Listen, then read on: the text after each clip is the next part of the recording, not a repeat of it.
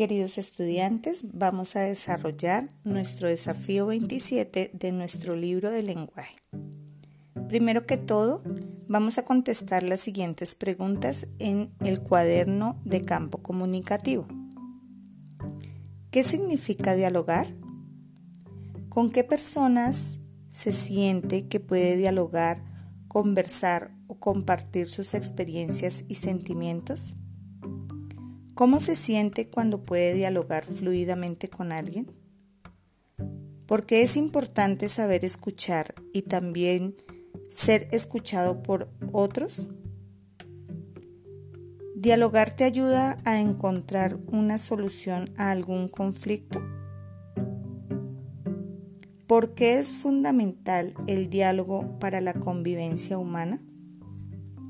Después de contestar estas preguntas, te vas a dirigir a tu libro de, lenguaje en la página 5 y vas a leer el fragmento Heidi. Después que lo leas, vas a contestar las siguientes preguntas.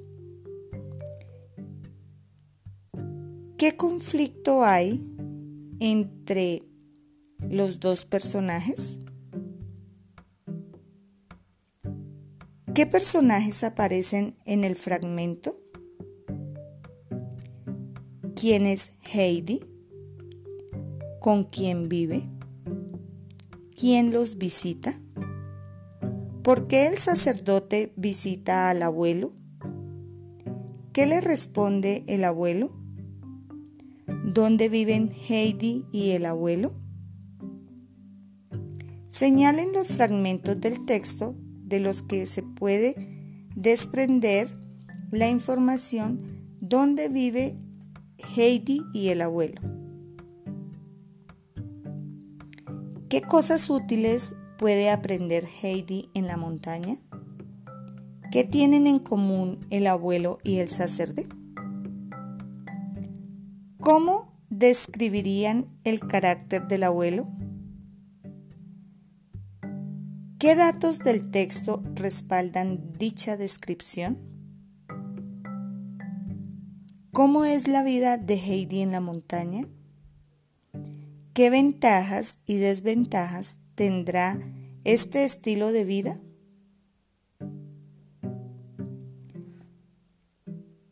Vamos a ubicarnos nuevamente en nuestra lectura y encontremos la frase que dice, haga el favor de tomar asiento, si es que no desdeña un taurete de madera. ¿Qué significa la palabra desdeñar? ¿Por qué el sacerdote podría desdeñar el taurete? Vamos a ubicarnos en la frase, el sacerdote enmudeció y miró de solayo a Heidi. ¿Qué significa la expresión de solayo? ¿Por qué el sacerdote mira de solayo a Heidi? ¿Qué busca con el gesto? ¿Por qué el abuelo no quiere que Heidi escuche la conversación? Seguidamente vamos a resolver el reto número 2 que está en su libro de lenguaje.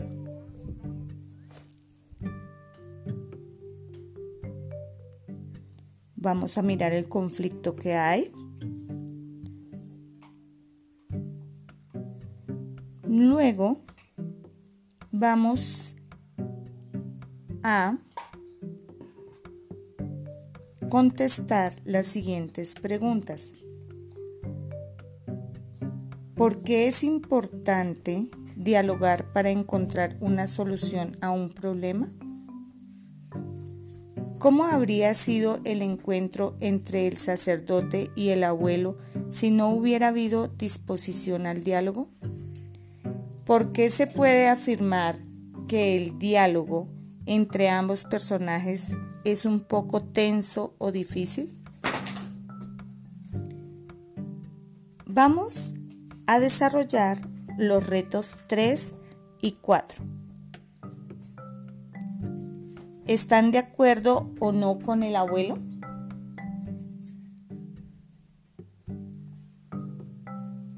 ¿Por qué es importante venir a la escuela?